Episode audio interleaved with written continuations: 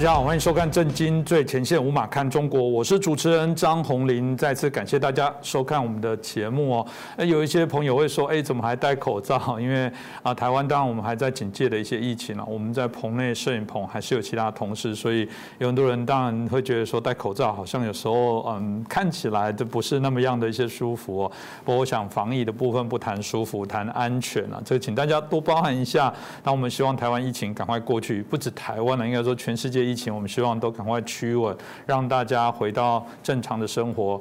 呃，我们都希望这个世界每一个人都平安健康啊。同样，我们知道中国中共一直想解决台湾的问题，特别有一些张狂的学者，还会用各种各式各样的一些言论哦，甚至说就丢颗核子弹过去啊，反正我们。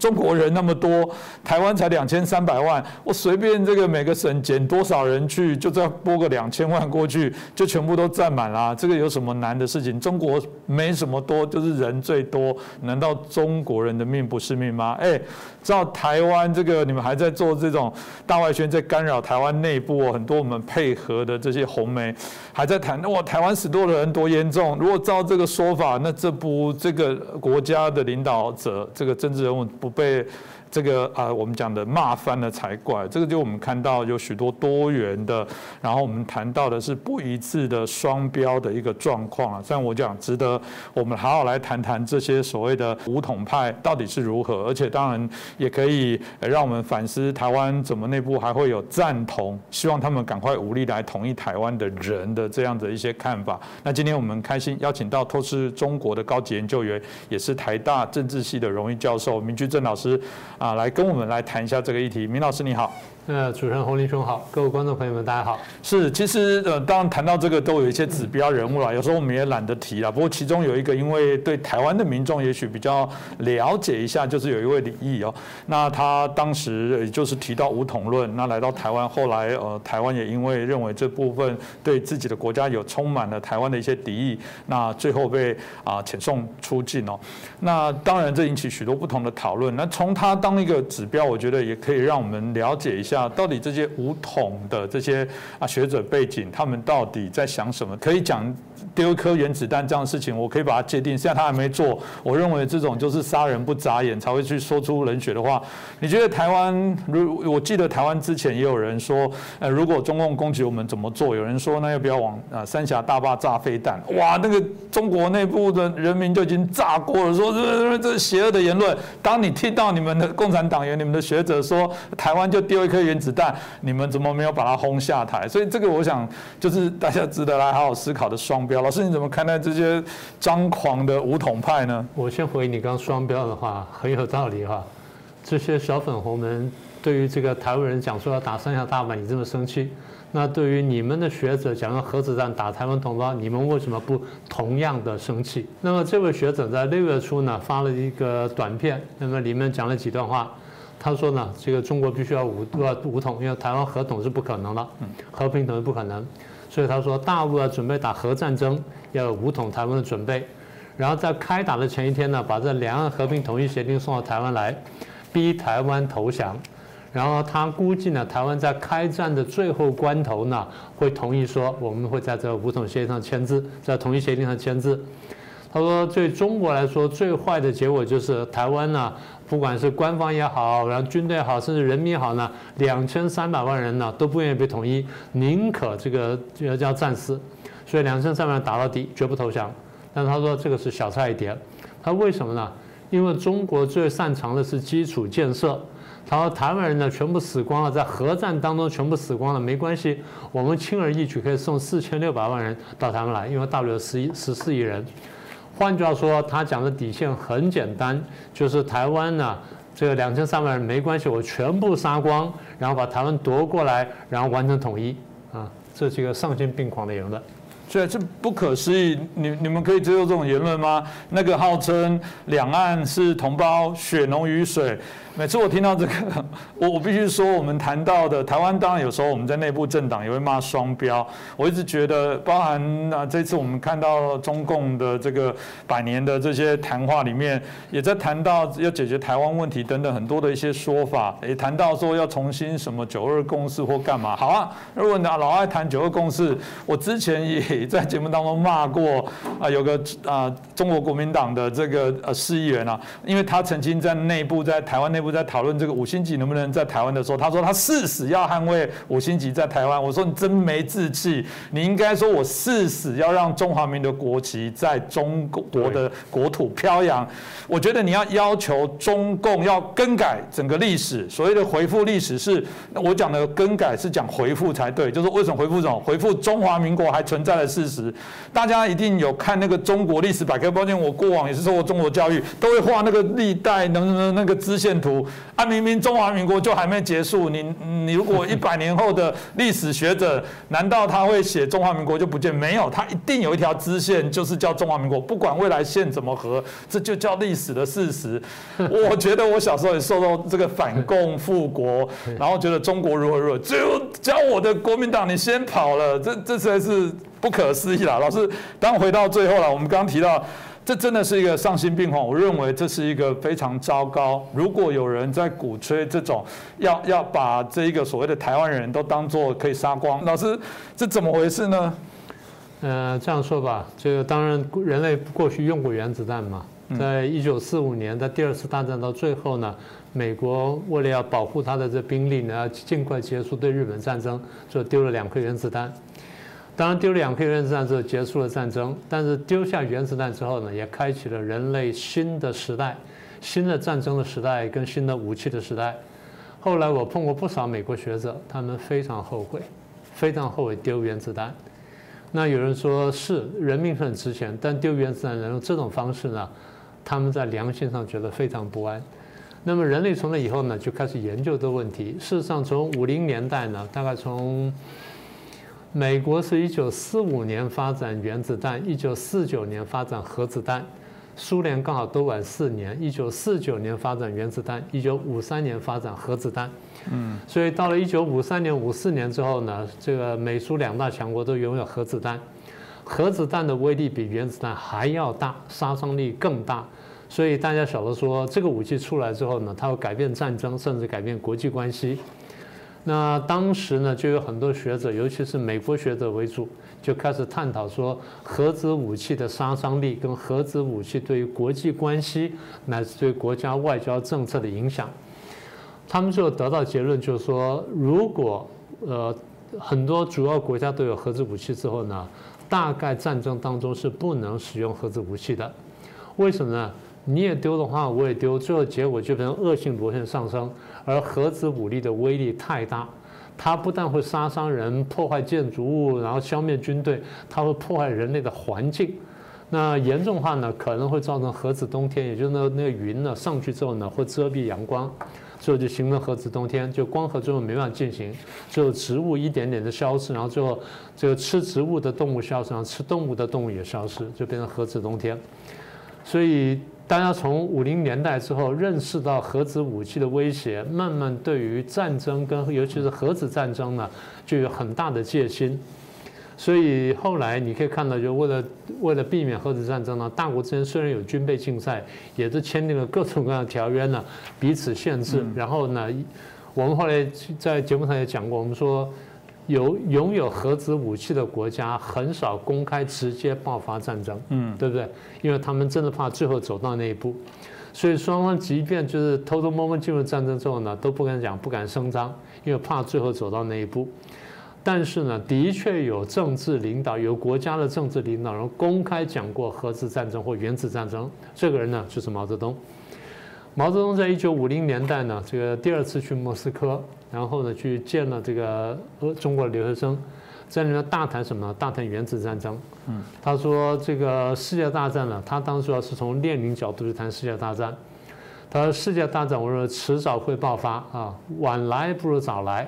小打不如大打啊，这个很奇怪啊，晚来不如早来，小打不如大打。然后他说，打到最后呢，我估计无非就是扔原子弹，啊，你也扔，我也扔，扔得一塌糊涂。全世界当时大概只有十几二十亿人，他死掉一半，他想死掉一半人了，就是扔核子弹、扔原子弹，全世界死掉一半人。他说剩下一半呢，我们就造成一个共产世界，为什么呢？毛泽东是一个很奇怪的战争万能论者，在人类历史上、人类思想史上，这种人非常罕见，非常非常罕见。绝大部分人都认为是战争是坏事，只有毛泽东认为战争是好事。因为毛泽东从对日战争当中得到结论：战争完了之后呢，我的对手削弱了，啊，甚至垮掉了，然后我就变强大了，我就把对手削弱了，然后最后我就就统一了。所以他的逻辑是这样的。所以当时美国跟苏联怎么看呢？美国、苏联看说，你鼓吹我们爆发战争，然后你用人口多多生小孩，然后最后他说最后呢，剩下来的人呢就就走出去就占领世界了。他话讲的很直白呀。就是你们都死光了，就剩下我中国人了。我中国人走出去就占领世界了，这是最疯狂的占领世界的想法。他死掉一半人再重建。好了，那么这么一来呢，这个这讲讲完话之后，这话当然就传到他是苏联讲的，在莫斯科讲的话，当然就传到苏联共产党耳里面。苏联共产党一听大吃一惊，说有人怎么会这么荒唐？所以苏联共产党会讲说这是战争狂人，我们绝对不容这种想法。甚至半公开批评过他，毛泽东当然也没有把他话收回来。那简单说就是，当大家认识到这种武器可怕的时候，大家有一种自我约束的心理。我们还不要说人道主义，大家就晓得说，为了保存人类，这种事情都不要随便去想，更不要说去讲出来。今天我们在台湾比较没有感觉，在过去一零一大楼前面呢，偶尔还看到有纳粹党的旗子出现，对不对？或纳粹标志出现，所以当时以色列这个代表处呢，就曾经经文代表处呢，就曾经跟我们反映，然后抗议过，说你们这个怎么容忍这东西？台湾社会对这比较没有感觉，你在欧洲社会比一下希特勒那行走的行礼的姿势看看，当场逮捕。有过很有名的足球员，他挡下一个很难的那个守门球之后呢，就翻身了，就比这个动作禁赛了。然后有一个那个小女儿的十七八岁，在介绍她是导游，在介绍那个呃集中营的时候比这个手势，从此呢就开除工作。也就是这个东西呢，在国际上已经视为一种禁忌，觉得说这个人太坏了，杀人如麻。而今天有人讲杀人呢，讲得津津乐道，讲到说高兴的不得了。所以换句话说，我说这些人人性呢，不要跑到哪里去了。先讲回说战核子武器跟核子战争，我一再强调，我说核子武器跟原子武器是两件事情。原子武器是核分裂，核子武器是核融合。核融合释放能量要大得多，杀伤力要大得多。所以，当人们认识到原子核子武器可怕之后呢，大家就算做出来，但基本想什么？我防卫，我没有想到去主动进攻，没有想到说我主动去用。中共官方当然也说，我不首先使用核子武器。这话讲的其实不错，意思就是说，你不用核子武器打我，我就不用核子武器打你。这话讲的是不错的，问题是你相不相信共产党而已。嗯，只是这问题。好。那现在我觉得比较让人担心是，第一，有这么大的一个学者出来讲这种话，啊，这第一个；第二，你再看底下留言，很多小粉小粉红在附和，高兴的不得了。我觉得这才是可怕。也就是说，这个社会然后跟这种集体啊产生这种心态呢，我觉得这是不可容忍的，这是真的是叫做什么？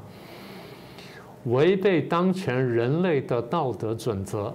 甚至就破坏人类道德底线，我觉得这是不可容忍的。这个当然，我觉得也是一个我们检视一个非常重要。这个国家，我我觉得，因为它也不民主，不要说民主化，我觉得检视这个国家是否文明总可以吧？难道共产党不谈文明吗？你们自己的国家这样的一个学者或者有相关学者官员说出这样的话，你们内部唱和觉得好，这国家是可以的吗？我觉得这真的值得反思啊。当然。真的是不把中国人的命当命哦！这个中共这个认为我你人民都是我的东西，我的财产，这蛮有趣的哦。这跟国家是因人民，然后为了服务人民，反过来国家的人民好像变成物品。有人说啊，这当然啊，因为中共推行唯物论，但但人跟物毕竟还是不同啊。这个到底？嗯，怎么会？这我觉得要请老师来解惑一下。老师你怎么看？为什么他们会为了政治目标牺牲大量的人无所谓？重点是刚刚提到的，人民也觉得理所当然。对，你这话讲的很好。第一，有人这样讲；第二，很多人觉得理所当然，这才是可怕的地方。所以我常讲，我说台湾很多人呢，呃，过去早年是很认识共产党的。这几十年就慢慢麻木、慢慢淡忘了，觉得说呃中共就是另外一个国家而已。不是的，中共是一个完全不一样的国家，它不是单单另外一个国家，它是完全不同的东西。呃，所以你刚刚讲说，为什么他会为了达到政治目标，那会牺牲大量人命？坦白讲，一句话说完，这才是中共真正的底牌，嗯，这才是真正的中国共产党。我们节目当中反复讲，我们说是上一集我们也讲过嘛，我们说共产党是嗜血的，喜欢杀人的。那为什么喜欢杀人？为什么喜欢这东西呢？除了邪恶的部分不说呢，在人世间这边，我们看见什么？他特别注重政权嘛，特别注重政治权利，也就是为了夺权，为了达成他政治目标呢，不计一切代价，不惜一切牺牲。呃，不是牺牲自己啊，牺牲别人啊，自己不牺牲越少越好，但牺牲别人呢，他无所谓的。所以我们才看到，在这个中国，我们上集不是才说中共党史嘛，百年党史嘛，我们说杀人是一个很突出的地方，嗜血是一个很突出的地方嘛。那为了要杀人，为了嗜血呢，我们看到他夺权过程当中非常残酷，所以斗争非常残酷。斗争别人很残酷，斗争自己人非常残酷。这个就我说的，反复说，我说这才是共产党真正的底牌啊，这第一点。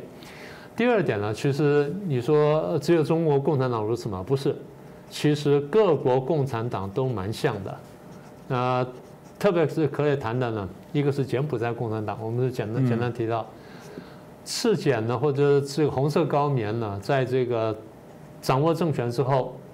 非常奇怪的呢，他要消灭城市资产阶级，消灭的办法就是进行的死亡死亡大行军，从都市呢，就是当天就叫他把东西收收一收，那身上没有带多东西就基本上就是随身随身的东西要收一收，收一收就你们去集合，集合之后开行军，这些人都不知道啊，就莫名其妙走了几天几夜，就从都市走到乡下，走的路上很多人就已经死了嘛。走到乡下，然后呢，这个饥荒啦，然后生病啦，然后加上什么等等，最后就又死了一大批。最后这样高棉折折磨折磨死多少人呢？四分之一到三分之一的人口。中国不是有推背图吗？听说高棉有他们版本的推背图，说那个说在将来就是很以前讲的说，将来在某个时候，啊，高棉会大量死人。剩下的人呢，勉强活在一棵棕榈树下面，就死人死到这种地步。他是个形容，但是你说杀人人数最多的是中国共产党，杀人比例最高的是高棉共产党。那他们的老祖宗苏联共产党呢，毫不逊色。苏联共产党呢，当时是布尔什维克嘛，大家常常有一个错误的认识，说布尔什维克推翻沙皇政权，不是的。推翻沙皇政权的是社会革命党，社会革命党在推翻沙皇政权之后提提成立一个临时政府，布尔什维克革命是推翻了这个刚刚成立一年的临时政府，然后去夺权，夺权成功之后呢，然后开始消灭敌人。我说消灭是从肉体上消灭，同样的啊，因为身份而杀人，不是因为行为而杀人。因为你有过前面沙皇军队的身份，或者沙皇政府官员的身份，我就杀你。然后因为你是这个什么鞑靼人呢？因为你是什么什么人呢？或因为你是什么这个呃高尔基人，那我就杀你。所以这些人杀了怕的就开始反抗。你越反抗我越杀，你越反抗我越杀。最后用什么办法呢？一方面不给你面包吃，一方面杀你。我看你要什么。最后大家说好吧，我低头。我要面包，然后我我顺我顺从，我能够逃过被杀的命运，但这样的还不行。过两年再杀再杀再杀，所以苏联共产党在巩固苏维埃这个共和国联邦这个政权的时候，也是杀人如麻。那这种现象，我刚想说，在苏联如此，在中国如此，在东欧个别国家呢，当然没有那么残酷，但杀的比例也非常高。所以后来前阵我看了一段话，我觉得还还蛮有点道理的。就是共产政权呢，用一句话说完，叫做一路杀过来，非常有道理。所以听起来，中共百年的大事记，就是建构在血腥人命上面。我觉得这样讲应该不为过。所以老师，我觉得好像应该给他百年大事记，他一定不会补了。就由我们震惊最前线，我们来补一个杀人篇、血腥篇。老师，你会怎么看这些内容呢？哎，我真的不想去补充他，不，我可以举几个例子啊。我其实常常讲，我说人杀人杀了这样，基本上是没有人性了。但是你说完全没有人性，还有一点点，为什么呢？他要杀你，他必须找理由，然后找的理由最简单就是我杀完之后，我心里面没有罪恶感。你要知道，人杀人心里是有罪恶感的，因为拿人生命毕竟是一件很大很大的事情，这件天大的事情。所以在他们还没有完全麻木以前，他他总是想办法去自我肯定一下。肯定的方式就是我杀的对象不是人，啊，这是最简单的办法。所以各位看到，就是在这些杀人当中呢。他用的手法残酷不说呢，他常常把对手贬义为不是人，这样减轻他的罪恶感。像我们刚刚讲说苏联杀人嘛，苏联共产党在杀人，那是当时最早叫切卡，切卡在杀人的时候，常常把要杀对象称为什么猪猡，这人是猪，啊，或者是垃圾，或者是畜生，啊，或者是寄生虫，因为这是列宁经常讲的话。啊，是猪猡，是虫，是昆虫，是畜生，是寄生虫，所以我杀他们呢，我没有道德上罪恶感。大家知道，最早这些呃所谓切卡或所谓这些呃布尔什维克是些什么人？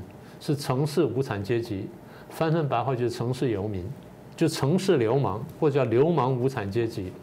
这些人是没有很惨的，然后基本上道德是比较低的一些人，所以他才会落到那种地步。好，到那地步，突然给他权力之后呢，然后你又不约束他，你等于给他一张杀人的一个招牌，就给他这么一个一个招牌，他就可以为所欲为去做。那我记得就是中共，我们不上一集不是谈到说中共巩固政权嘛？五零年代的巩固政权的时候，在广西他做了做一件，当时有广西一个发籍的神父叫雷明远，打雷的雷，然后明就是明放的明，远方的远，雷明远神父。雷明远神父就记录这个当时这个他所干的事情。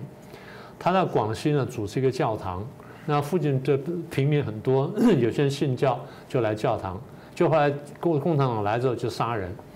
他最后也被抓去看杀人。那他是一个神父，抓去看杀人已经是很残忍的事情了。他看到更残忍的事情，他看到共产党杀人的时候，公开杀不说，把幼儿园的小孩集中起来排队在前面看杀人。小孩吓会哭嘛？嗯，经常看，看几次之后，小孩就不怕了。共产党是这样来做的。现在大家看到共产党杀人有时候还游街呢，对不对？所以我说这是一个落后社会，这不是乱讲的。那你说啊，这是过去事情，现在没有了。大家不要忘记，他杀香港人呐。香港事情爆发的时候，我就说他们会杀香港人。很多香港朋友还不相信，我说你们千万记得，共产党会杀人。现在他们相信了。共产党不但杀香港人，大家注意看，香港警察在打那些所谓勇武派或打学生的时候骂他们什么？蟑螂，蟑螂，一骂蟑螂的时候，他心里是没有那道德底线的，因为你是蟑螂，我杀你是无所谓的。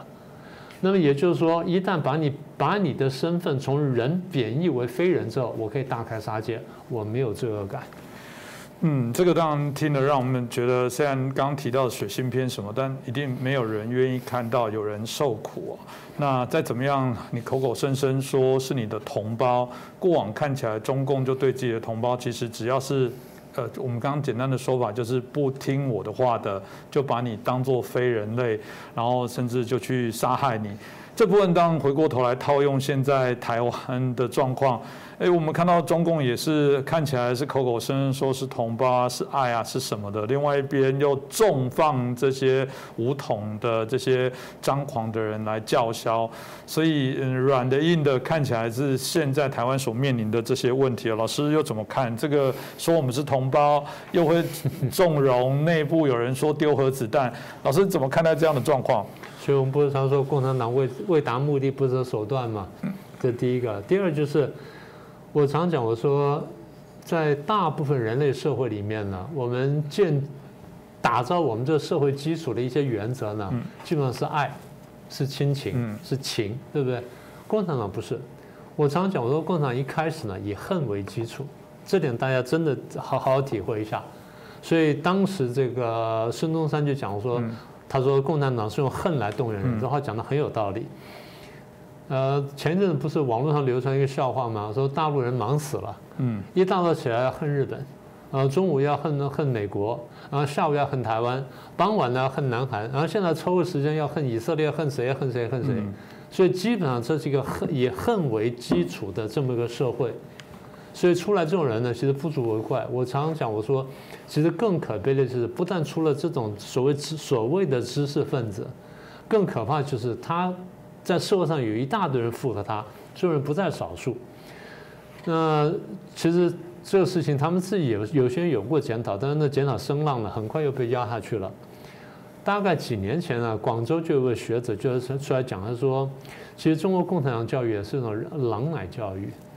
把人呢教成狼，教成野兽，所以喝了狼奶之后呢，学者变成狼性的学者，然后人民变成狼性的人民，小粉红变成狼性的小粉红，对不对？所以我们看到在我们的节目下面留言呢，有些也就这种人嘛，他已经没有真正的这个思考能力，也没有人性了。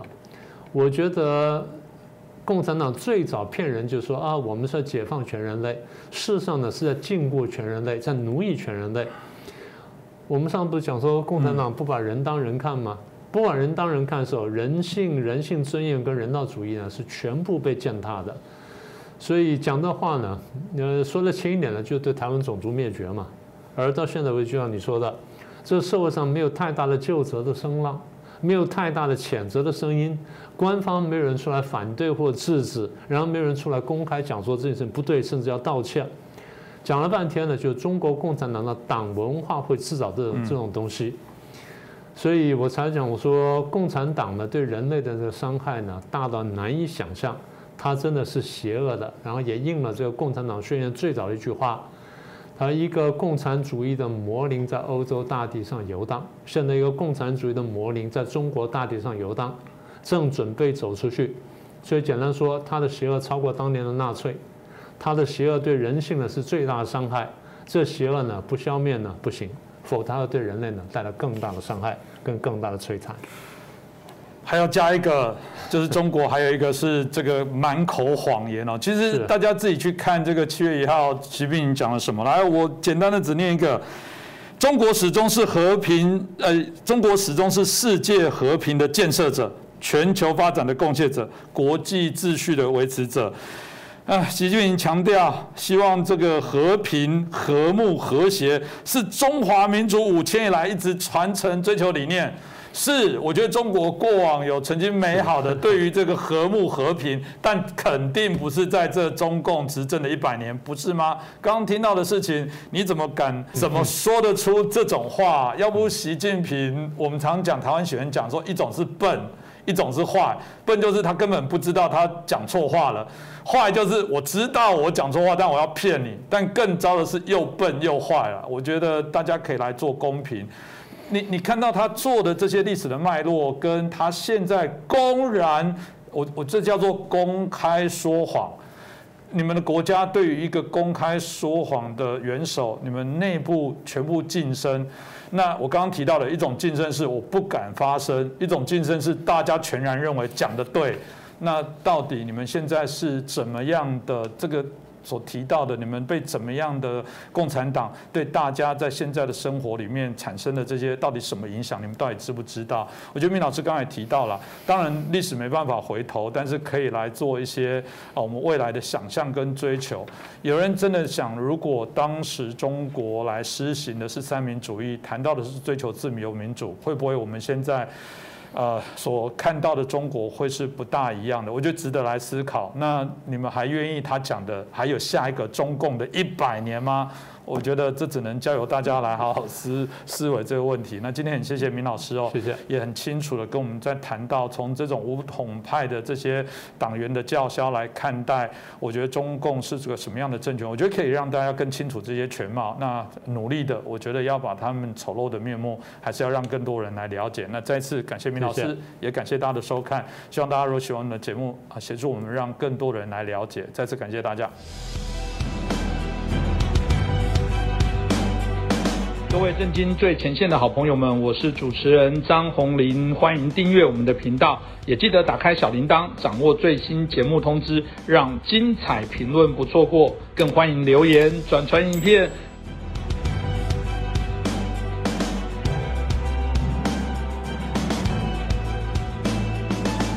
大家好，欢迎收看《震惊最前线》，无马看中国，我是主持人张宏林。再次感谢大家收看我们的节目哦。那谢谢大家的支持，这里要谢谢大家哦，帮我们这个啊点阅、按赞。其实，在我呃这个主持之后，也遇到很多的朋友啊，在海外的部分，当然我们看到在线上提供了许多的一些建议，我们觉得受益很多，那也给我们一些建议。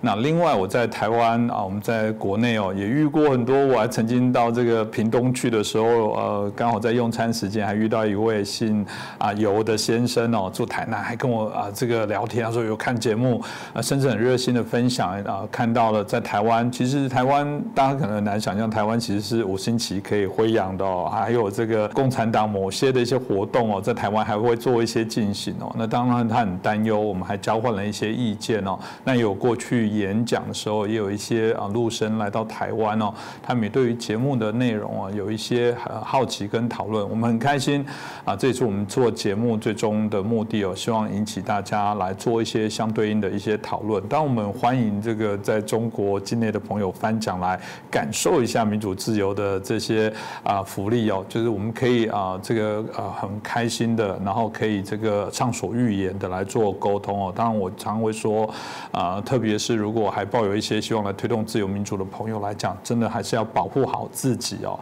那在我们啊这个评论员。里面啊，我们常常这些评论员的一些啊这个分享之后，也会有许多的啊网友听众哦啊会留言给我们啊，给这些我们的评论员啊，给我们的这些老师哦许多的一些意见啊，也或者是在提问哦。那我们在最近都会针对这些提问呢，会做成专题哦，好好来做分享。那所以我们今天啊题目的内容，我们来做观众啊的问题的一些回复。那我们开心邀请到了旅美作家我们刘仲静阿姨哦啊。啊，来跟我们连线啊，继续来啊回应我们的观众朋友的一些问题哦。那我们请阿姨跟我们观众朋友问候一下，阿姨您好，大家好。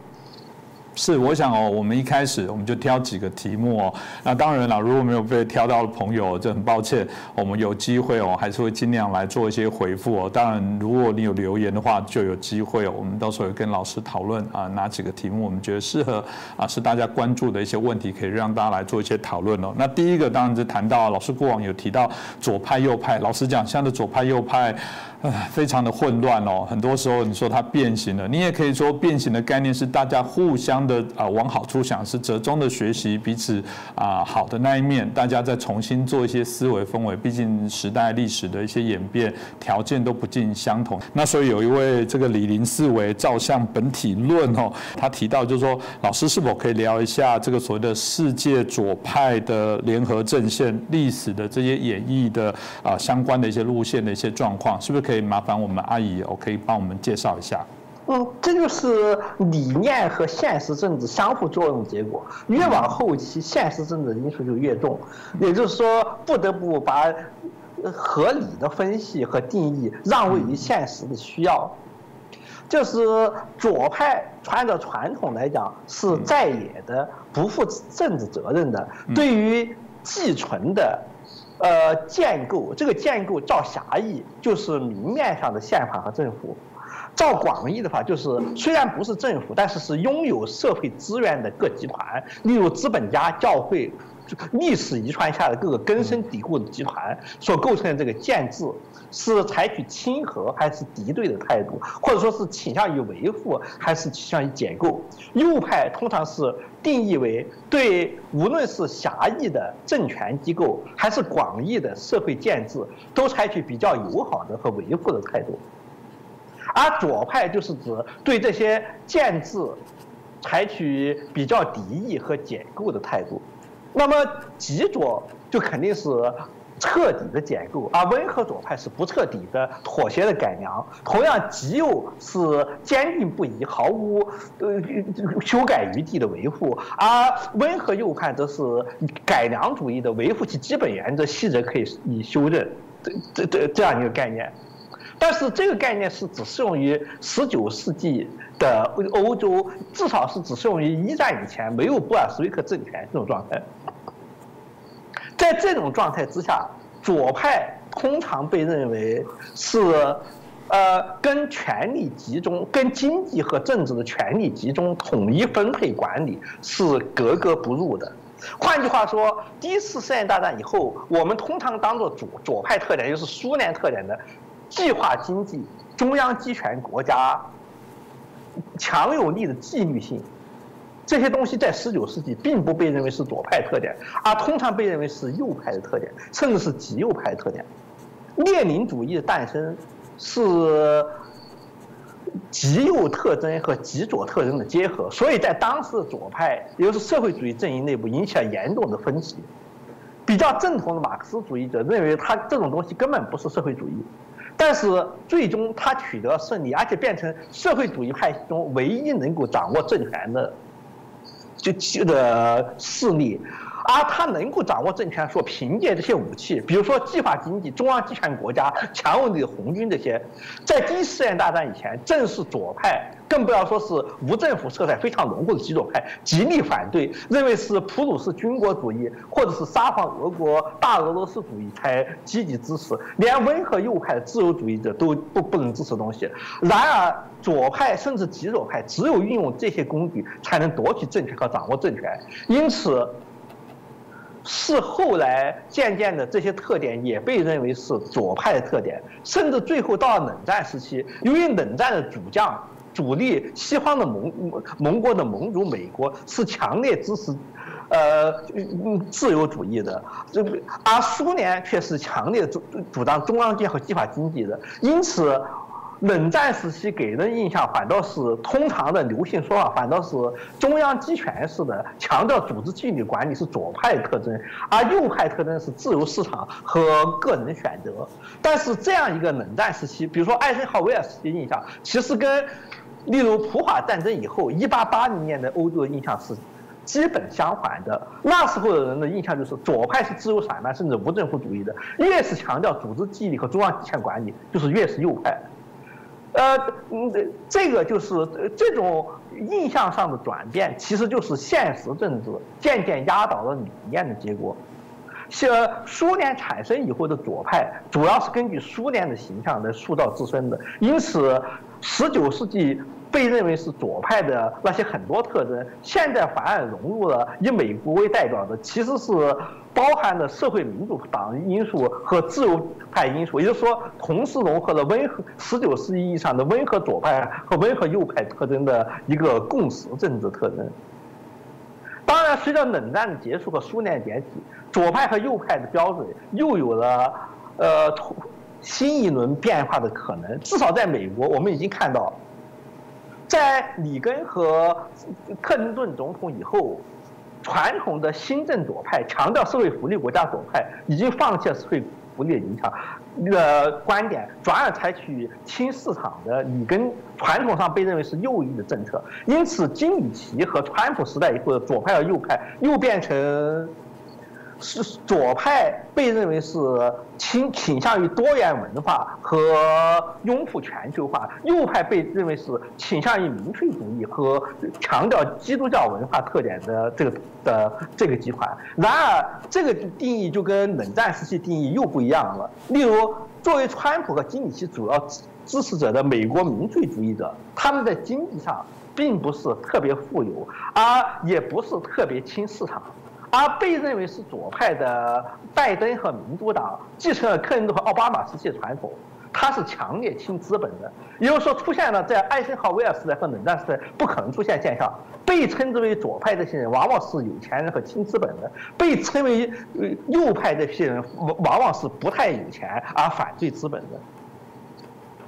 将来的情况会发展成什么样子？我们现在还不能充分的意识到，也就也就是说，十九世纪、二十世纪和二十一世纪将来可能的情况之下，同一个城可能是所指对象可能是完全相反的，以至于在前后衔接转型区，例如在一九一八年以后这段时间内，像罗萨卢森堡这种传统左派就无法忍受苏联产生以后的二十世纪对左派的定义。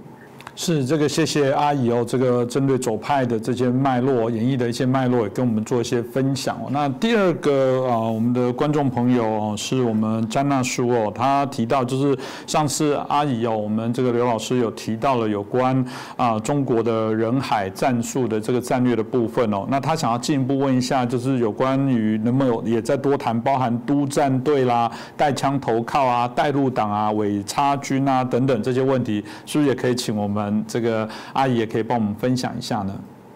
嗯，这些词就基本上是网络时代才刚刚兴起，因为它因此它是没有固定定义，就是说是像汉布迪亨布所说呀，我说它是什么意思，它是什么意思。因此围绕这些词语的辩论，严格来说都没有什么意义，因为它真正能够起到作用是打击你可能对手，施加情绪上的打击和煽动观众情绪。它所指的内容。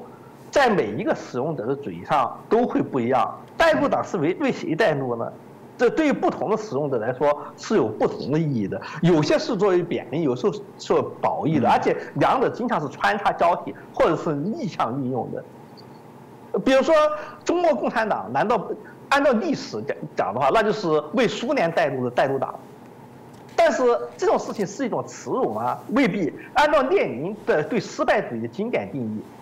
真正的革命者应该是带路的，拥护爱国主义才是可耻的，维护帝国主义继承利益，维护沙皇和资产阶级统治。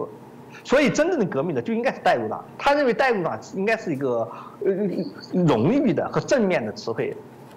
呃，就就会在网络时代的中国，呃，拥护政府的、拥护共产党政府的五毛，会运用爱国主义、爱大中华主义来为自己辩护，而把所有倾向于呃，哪怕是温和改良的，都说成是。为西方势力带入带入党，使他们失去信用。但是也有人反过来加以运用，把带入党当做一个荣誉称号，反过来说是不为美军带路的人，反倒是非常可耻的。这个说明什么问题？就是说明，相对于比如说沙皇俄国时代，那些时候至少在东正教社会内，沙皇和基督教东正教的正统还有一定说服力的情况，呃，相比的话，今天的。中文世界，至少是中华人民共和国境内的中文世界，呃，是处在根本没有一个稳定价值观的状态。任何人都可以自己轻而易举地制定出我认为是荣耀，或者是我认为是可耻的东西，然后再自去把这这个价值观普及到自己小团体内部。但是也从来不能够指望这样价值观不为别人翻转。看似非常强的中国共产党，比如说像胡锦涛，呃，提倡的八荣八耻，经常是被当作笑话来运来对待，或者是轻而易举的被反转过来。在嗯，是大家都不能够直接使用强力的网络这个中间地带，没有一个能够站得住脚的，像西方那种根深蒂固基督教传统那样形成那种稳定的善恶观。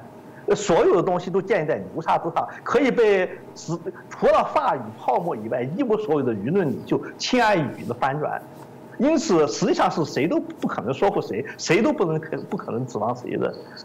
是呃，谢谢哦。就阿姨刚刚也针对这个部分的名词哦，大家也说了。当然，我觉得我蛮喜欢您说的，就是嗯，你其实有时候看这词里面，如果负面居多，当然你可以说那是敌人恶意的哦，或者是反对方刻意来扣帽子，然后就贴标签。也许啦，在现在你可以控制的这些历史的写历史的一些人的部分，他还是要美言你几句。但人总会使朝代有可能会更替哦，这个未来还是会把这个历史在做定位的部分更清楚哦。那第三个问题哦，是这个啊，我们看到呃，Yes M 他有有提到，他说这个要请教一下阿姨，说他发现了，就中国呃原来一直都号称十四亿人口是他的优势啊，那经过了最近官方第次。第七次的全国人口的一个普查之后，他发现人口当中就青黄不接，然后进一步恶化。他说人劳动人口也下降，人口也老化，出生率也过低。那他想请教您，就是说，嗯，这会不会直接冲击到中国的一些经济啊？那中国如果红利人口红利不在的时候，到底会产生怎么样的一些改变？是不是也请您可以来帮我们回复一下呢？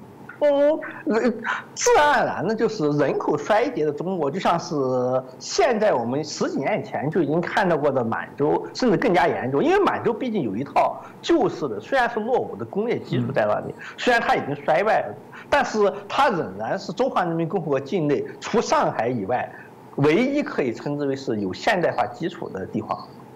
也就是说，它即使衰败，原有基础建设，铁例如铁路网这些东西，它的底子还在。因此。就像苏联本身啊，它其实不是最惨的，大多数地方的内地连这样的底子和基础都没有，而十十几年后他们出现同样的人口状况的时候，结果必然是非常凄惨的。呃，别的不说，就在此时此刻，假如我们从上海驱车出发，走不了两三个小时，我们就可以看到人口衰竭的小城市或者是乡镇的状真实状态，就在呃飞汉成云。嗯，那个上离上海不到两小时车程地方，这样的小镇已经遍布了江苏。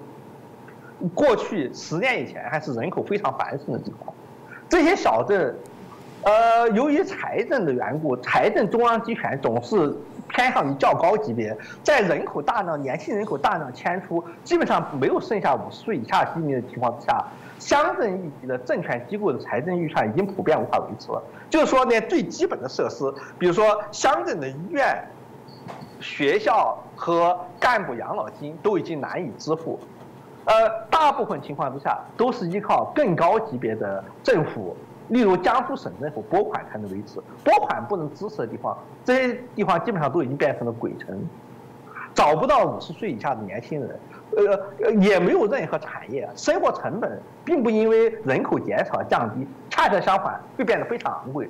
因为你在这里要上学的话，必须走到很远地方去的上学；呃，要看病的话，必须到很远地方去看病。自己待在家里面，死在家里面，鬼影都没有知道，尸体腐烂了都没有，几个月都不会有人上门。这样的地方，你无论做什么事情，跟呃人口过多时期八十年代大家设想那样，是人口过多导致生活质量降低情况恰相反。人口正因为人口减少了，所有东西的。成本才变得很高，只有三五个小孩的地方，你要维持一个基础的学校，那么成本肯定是很高的。要维持公共交通线路的维持，基本上可以肯定是倒赔的。这就跟上海、武汉的中心城区，呃，相差甚远。而人口衰减浪潮正在由农村向小城市、向大中型城市蔓延。现在像无锡这种级别的准大城市也已经进入人口负增长浪潮了。接下去就非常严重。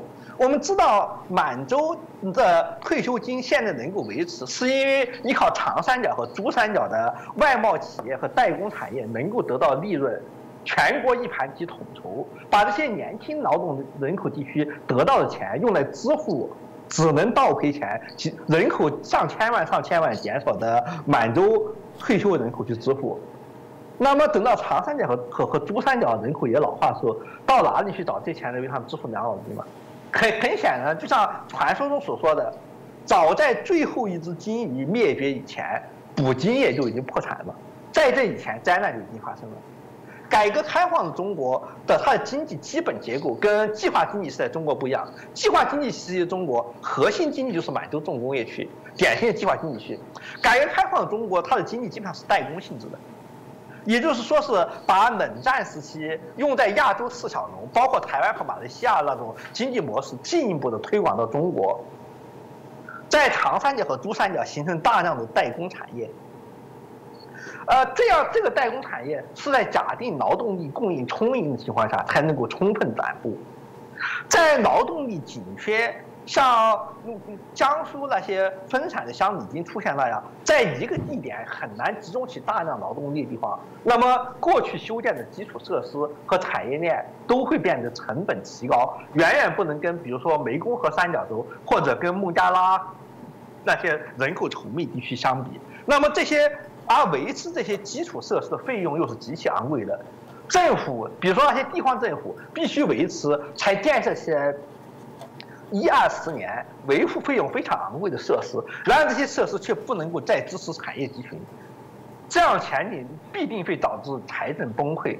而为了避免财政崩溃，唯一的做可能形成的的应对方法就是把现有的劳动力资源筹集起来集中使用，维持若干集中的产业链和交通和其他附属设施都极其完善的地方的劳动力供应，其他不能够维持这些地方供应的地方予以放弃，这就意味着过去所谓市场社会主义市场经济那种廉价劳动力充分供应，大家自由自在找工作情况不能维持下去了，再这样维持下去，已经稀缺农民工。在是不断上升的房租，而日益昂贵的基础设施和日益稀少劳动力的竞争当中，会轻而易举的被孟加拉、马达加斯加、越南这些地方挤下去。只有集中使用越来越稀少的劳动力，特别是高中生这个阶段劳动力，实行事实上的强迫劳动和劳动配额分配制度，才能够把现有的实际上是血汗工厂、无力劳动的产业链。至少其中几个比较重点的部分留在中国境内，而这就意味这这些资源就是中华人民共和国的主要财源和大量的呃的代工生产的大量产值所依赖的地方。因此，不可避免的，中国只能够走上这种准战时经济道路，把全国的劳动力登记和统计起来，从初中的毕业的开始年年段开始，就通过柔性或者刚性的手段加以引导。集中到若干固定地点和产业链去维持在这个地方的生产环节，这种做法跟过去三十年的社会主义市场经济非常不同，啊，但而跟纳粹德国的战时经济这是非常相似的。不采取这种办法，现有的财政结构是无法维持的。即使采取了这种办法，呃，也只是苟延残喘，稍稍延长一点点。现现行的产业链和财政基础留在中国境内的时间线而已，呃，过了这个时间线，随着劳动人口的出生人口的直线下降，结婚人口各方面直线下降，社会解体和崩溃仍然是不可避免的。换句话说，劳动军可以挽救中国五到十年的寿命，但是却会使五到十年以后的毁灭性的崩溃变得更加惨烈。大多数现在。呃，中国境内的中老年人口是注定要死，在他们的老年是注定要死于非命的，有会比苏联解体以后那些在莫斯科的寒风中，呃排着长队领取养老金，而领到的养老金连一杯伏特加都不够买，经常在排队的时候就倒闭的那些老年人相比，还会更加悲惨些。但是现在已经没有任何政策或者是任何内外形势的演变可以。阻止这种局面的出现。我我自己延伸好奇问一下我们阿姨哦，就是当然她问的是经济的部分，您刚刚也提了一些解方，但有可能中共在做这样的一些转型没有办法转型过来，会不会这有可能也是他政权未来会变革的可能的一个因素呢？嗯，实际上变革的意思就是说是后有后续方案可以运用，但实际上是没有后续方案可以运用。呃，就是这是任何变革都会使现有体制陷入紊乱而无法维持，然而新的可以替代的东西却产生不出来，因此实际上处在无法变革的状态，必须硬顶下去。硬顶下去，在现有的资源烧光以前还不会出现问题。如果突然开始变革的话，应该说变革的时机早已错过。呃。不会出现新的体制，而会而是会出现政这个政权和社会的全面解体，这是有可能主持变革的人所完全无法接受的。因此，大家只能采取坐以待毙的的做法，呃，多熬一天算一天。在这个多熬一天算一天的过程当中，那机敏的人就会带着他的资源跑掉，大部分人跑不掉的，就只能坐以待毙了。嗯。哇，这个我想这样的分析，当然很多人，当网友一直问啊，说你们节目一直唱衰，到中国现在很好啊，都过得很好。我觉得人口的现在红利的减少的变化，它是很微妙。当然，在一个民主国家里面，会不会有冲击？有，对国家的国力也会有影响。但它可能只是推出于社社会呃国际社会的一些影响力，它必须内部重新做盘整，再找个机会再上来。但我刚刚提到，因为中共毕竟在威权的这样的一个共产主义里面，一旦产生了这样的一些些啊人口红利的衰退对经济联动产生影响，那开始你要共产，大家又必须要有一些基本的福利的时候，哇，这个联动起来的问题哦，显然就会不少，这是值得我们还要来关注哦。那我们再来啊，最后一个问题哦，这问题我觉得跟刚刚前面这个问题哦，也有一点点，我觉得有一点关联哦。为什么？因为我们在提到了一个就所谓的啊 UBI 哦，就是全民无条件基本收入的相关的问题哦。那我们这边这个一方网黄哦，这个有提的，它是一个瑞吉的台桥，他提到了，就是说我们欧洲疫情起来之后，大家要对于 UBI 这件事，就刚刚讲的，给你一个国家是不是该给你一个基本的收入的保障，就是说你不能赚钱。